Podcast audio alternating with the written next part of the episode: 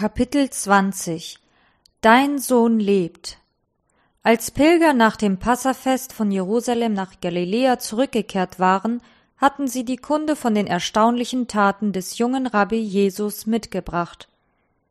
Im Norden des Landes war man nicht sehr gut auf die Oberen in Jerusalem zu sprechen.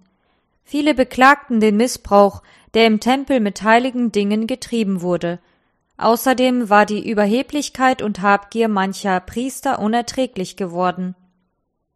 So freuten sich die einfachen Leute, dass es endlich jemand gewagt hatte, dem allen die Stirn zu bieten.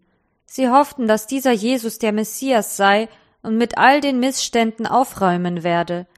Es gab sogar Stimmen, die behaupteten, Jesus habe sich selbst als den Gottgesandten bezeichnet. Nachdem Jesus mit seinen Jüngern Samarien hinter sich gelassen hatte, machte er Station in Kana. Das sprach sich in Galiläa schnell herum. Ein königlicher Beamter aus Kapernaum, dessen Sohn schwer krank war, hörte auch davon. In der Hoffnung, dass Jesus dem Kind helfen könnte, machte sich der Hauptmann auf nach Kana. Dort war es gar nicht ganz leicht, an Jesus heranzukommen, denn der Meister wurde von einer großen Menschenmenge umringt. Als es dem Vater schließlich gelang, war er enttäuscht über diesen einfach gekleideten Rabbi, der nicht gerade den Eindruck machte, als könnte er Wunder wirken. Aber da er nun einmal da war, sprach er Jesus an und bat ihn, nach Kapernaum zu kommen und seinem Sohn zu helfen. Einen Versuch war es immerhin wert. Jesus wusste, dass dieser Mann nicht zu ihm gekommen war, weil er an ihn glaubte, sondern weil ihn die Not dazu trieb. Sein Vertrauen hing davon ab, was Christus für ihn tun würde, nicht von dem, was er lehrte. Deshalb sagte Jesus zu ihm Wenn ihr nicht Zeichen und Wunder seht, so glaubt ihr nicht. Wie viel Enttäuschung schwingt doch in dieser Bemerkung mit. Bei den Bewohnern von Sychar hatte Jesus gerade erlebt, dass die Samariter ihm bedingungslos vertrauten. Die Leute hatten keine Wunder verlangt, sondern einfach seinem Wort geglaubt. In seinem eigenen Volk dagegen stieß Jesus allzu häufig auf Widerstand. Viele waren nicht bereit, ihn als die Stimme Gottes zu respektieren, und das machte ihn traurig. Selbstverständlich war der Beamte nicht völlig ungläubig, denn sonst wäre er wohl kaum zu Jesus gekommen. Aber Jesus wusste, dass berechnender Glaube nicht der Weg zum Heil sein kann. Er wollte diesem Mann und seiner Familie eine Erfahrung schenken, die weit über die Heilung des Kindes hinausging. Dazu aber musste der Vater begreifen, dass er Jesu Hilfe nicht nur wegen seines kranken Sohnes brauchte, sondern auch für sich selbst. Gleichzeitig wollte der Herr in Kapernaum ein Zeichen setzen, denn dort sollte ebenfalls die Botschaft vom Reich Gottes verkündigt werden. Die Einstellung des königlichen Beamten war typisch für die Haltung vieler, die lediglich aus eigennützigen Gründen zu Jesus kamen. Meist erwarteten sie körperliche Heilung oder versprachen sich persönliche Vorteile für ihr Leben. Nur wenige wandten sich an den Meister, weil ihnen ihre geistliche Bedürftigkeit bewusst geworden war und sie deshalb Heilung für ihre Seele suchten. Darauf kam es Jesus aber gerade an. Jesu Worte beschämten den königlichen Beamten, denn er begriff plötzlich, dass er an der Person und der Botschaft dieses Mannes gar nicht interessiert war, sondern lediglich Hilfe für seinen Sohn suchte, so verständlich das auch sein mochte. Mit Glauben hatte das alles wenig zu tun, offensichtlich aber erwartete Jesus wahren Glauben. Wenn er den nicht aufweisen konnte, würde das seinen Sohn das Leben kosten. Deshalb bat der verzweifelte Vater noch einmal Herr, komm herab, ehe mein Kind stirbt. Mit allem, was er an Vertrauen aufbringen konnte, hielt er sich des kranken Kindes wegen an Jesus. Vielleicht empfand er ähnlich wie der Urvater Jakob, der sich in auswegloser Situation an den Engel Gottes geklammert und gerufen hatte Ich lasse dich nicht, du segnest mich denn und er machte die gleiche Erfahrung wie damals Jakob, denn Jesus ging auf seine Bitte ein Geh hin, dein Sohn lebt.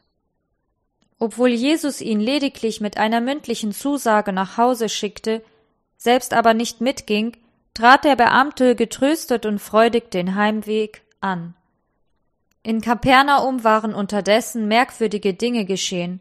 Als der Vater das Haus verließ, hatte es so ausgesehen, als ginge es mit dem Kind zu Ende.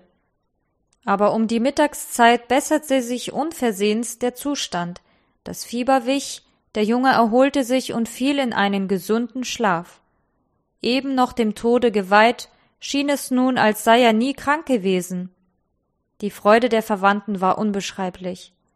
Noch bevor der Vater am folgenden Tag sein Haus erreichte, liefen ihm Diener entgegen und brachten die frohe Botschaft Dein Kind lebt. Merkwürdig nur, dass er sich darüber nicht wunderte. Es schien, als wüsste er das längst. Und noch eigenartiger war, dass er sich so eingehend nach dem genauen Zeitpunkt der Genesung erkundigte.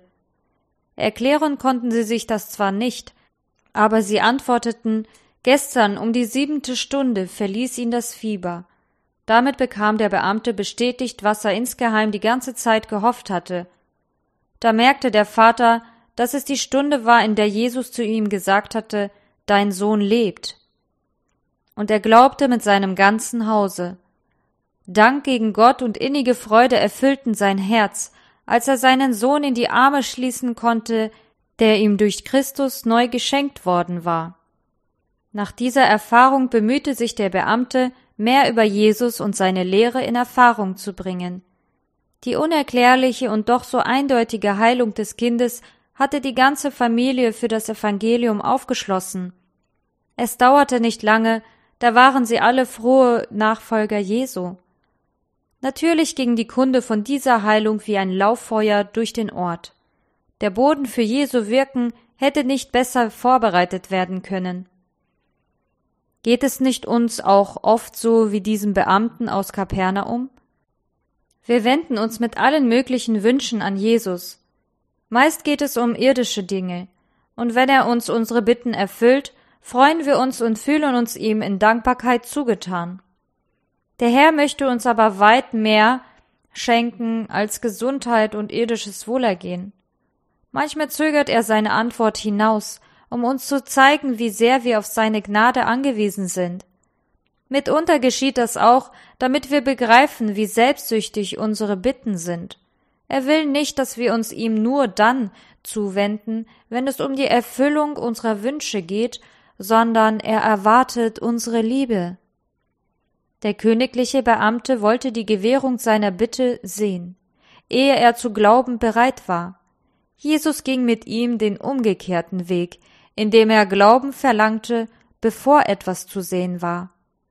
Im Blick auf unser Leben heißt das, wir sollen nicht deshalb glauben, weil wir sehen oder fühlen, dass Gott uns hört, sondern wir sollen glauben, weil wir ihm vertrauen. Wenn wir Gott um Hilfe und um seinen Segen bitten, sollten wir das in der Gewissheit tun, dass er unsere Bedürfnisse entsprechend antwortet und uns zur rechten Zeit mit dem beschenkt, was uns not tut.